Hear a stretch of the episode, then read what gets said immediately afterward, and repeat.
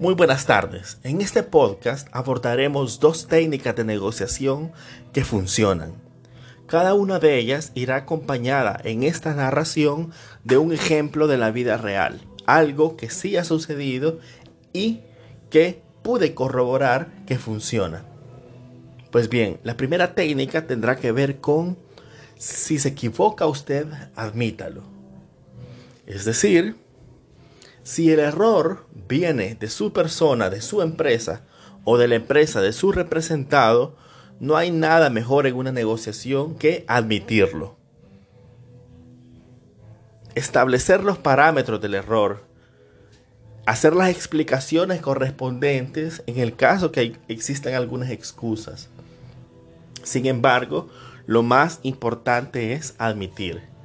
Eso, en primer lugar, baja los, los, los grados de temperatura de una posible negociación infructuosa, de una posible negociación conflictiva. Es como un baldazo de agua fría a la contraparte. Esa parte que está dispuesta a luchar porque tiene la razón, porque sabe que se ha cometido un acto injusto, un acto incómodo en contra de su persona, está dispuesto a la menor señal de contradicción a explotar, explotar en nuestra cara, explotar ante nuestros ojos y decirnos todo lo que trae guardado. Sin embargo, cuando admitimos, cuando de entrada le decimos, mire, usted tiene la razón, que es algo que todos queremos escuchar, cuando escuchan, usted tiene la razón, nosotros nos equivocamos, al contrario, he experimentado que la contraparte toma una actitud magnánima, es decir, sí, yo sabía que tenía la razón, usted me la está dando, esto refuerza que yo soy alguien listo, eh, que no reclama por gusto y que tiene la razón. En ese sentido, cuando baja el tono de la negociación, es posible para nosotros acordar un acuerdo beneficioso para nuestro representado, nuestra empresa. Cuando admitimos nuestra responsabilidad, podemos, muy probablemente, siempre funciona o la mayoría de veces, acordar una forma de suplir el error en un plazo, en un tiempo, en un espacio, en condiciones mucho más favorables que cuando no admitimos y luego de una confrontación y pleito el asunto se complica y es mucho más difícil que la contraparte tenga consideraciones con alguien que le ha hecho perder la tarde, que le ha sacado de quicio en una mañana, que le hizo amargar un día. Este tipo de técnica funciona precisamente cuando vamos con una desventaja en la negociación. Y como siempre hemos hablado, lo importante no es la confrontación, bueno, muchas veces no es necesaria la confrontación, por eso tratamos de acudir a los medios alternos de solución, sino resolver el conflicto, aun cuando nosotros somos los señalados. En ese sentido, es posible que volvamos a retomar la, negociación comercial o la relación comercial para, para el futuro, y si no, al menos es posible mantener una relación cordial o que evite hacer comentarios ante futuros clientes, etc. La experiencia que tuve respecto al funcionamiento de esta técnica tiene que ver con que en el año 2014 yo compré un vehículo. Lo utilicé seis meses y luego me desprendí de él. El vehículo siempre funcionó muy bien. Sin embargo, lo quería cambiar, quería probar otro, otro carro y vendí el que tenía. Cuando lo vendí, llegamos al acuerdo, llegamos a un precio establecido, etc. Y muy bien, me desprendí de él. Resulta que había una pieza que si bien estaba fallándome, yo recordaba que, que tenía cierto ruido, pero nunca me dio problema, salía de la ciudad, iba de turismo y nunca dio problema. Entonces pensé que era algo irrelevante. Esta persona tuvo un incidente se le quedó el carro cuando iba a los naranjos, más bien cuando venía, y muy molesta me citó. Me citó en la casa del abogado que hizo el contrato. Cuando fuimos, eh, me dice el, abogado, mire, él quiere ir a la fiscalía, él quiere ir a tal, tal lugar porque usted lo ha estafado, etcétera, etcétera, etcétera.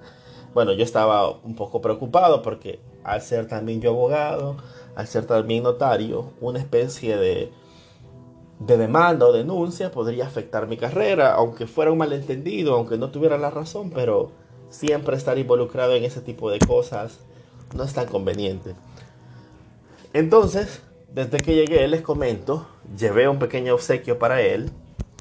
Era por ahí un, un pequeño detalle Llegué lo más amable posible, admití la responsabilidad, me hice cargo del problema, le dije, mire dónde tiene el carro, llevémoslo a mi, mecánico, yo me voy a hacer cargo. Y si a usted no le parece, bueno, aquí hacemos el desembolso y yo le devuelvo. Había pasado una semana más o menos, así que yo tenía el dinero aún que él me había pagado. Ante esa actitud, realmente él quería reventarme a, a reclamos, a molestia y no sé si a golpes. Pero definitivamente fue un calmante mi actitud. Eh, él se terminó disculpando, dijo que son cosas que pasaban, que no había ningún problema, que me iba a pasar el, dato de las, de las facturas porque era alguien familiar de él que se lo iba a arreglar el carro y que eh, no tenía ningún inconveniente, que solamente quería hablar que quería ver mi actitud, si me responsabilizaba o si había mala fe en mi parte al venderle el vehículo. Resulta que él tuvo el vehículo un tiempo más. Nosotros seguimos al menos hablándonos de manera cordial a lo largo de los años, cuando lo veía en la calle, etc. Y bueno, esa es la experiencia. Realmente me sirvió muchísimo y me ha servido en infinidad de negociaciones más a lo largo de mi trabajo. Bueno compañeros, este es una especie de ejemplo del podcast laboratorio. Lo hice de esa manera, como sin presentar lo que es un parcial, porque probablemente alguien lo puede escuchar, alguien lo quiere escuchar en su página, así que no es necesario que ustedes remitan a la materia, ni siquiera que se presenten ante mí. Así que ustedes pueden entrar de la manera más natural posible. Quizás esta fue un poquito mecánica, pero se las dejo ahí como por si les pueda servir de ejemplo. Asimismo, el ejemplo vivido relacionado al tema eh, expuesto puede ser real, es lo ideal, pero si acaso no tiene ninguna experiencia similar, eh, puede ser inventado. Así que lo importante es la oralidad, la fluidez, la narrativa, de su podcast, así como eh, la lectura de, los capítulos establecidos y, una y la reflexión del ejemplo, que espero que sea real, ¿verdad? Es decir, que sí lo tomemos como un buen consejo y lo podamos practicar. El ejemplo, que ya digo, puede ser real o puede ser ficticio, tendrá que tener el resultado, es decir, si para ustedes les sirvió o si sirvió a medias o en ese momento no. Lo ideal es que sea uno que funcione, ¿verdad? si es posible, uno real que les haya funcionado, sino uno ficticio que, que sea posible implementar. La idea del podcast, de abrir su propio eh, canal, su propia página de podcast, es que también nos estén escuchando, que gente pueda acudir a ustedes, que puedan generar contenido. Así que es una forma de darse a conocer también. Y nada, también para la entrega, como les digo, puede hacer en el grupo general para que otros los puedan escuchar, puedan hacer críticas también si quieren, si tienen suficiente confianza, y si no, para aprender, ¿verdad? Si Nayeli lo hace muy bien y Cristina lo escucha y dice, bueno, me, parece esto de, de Nayeli, yo lo puedo copiar o yo lo puedo implementar en el ritmo, en el tono, en los ejemplos, en la fluidez, en la naturalidad, por decir algo. Eh, son cosas que se podrán implementar en la medida que nosotros nos vayamos conociendo. Y nada, esto es el ejemplo para que puedan empezar a hacer su laboratorio y muchísimas gracias por su atención.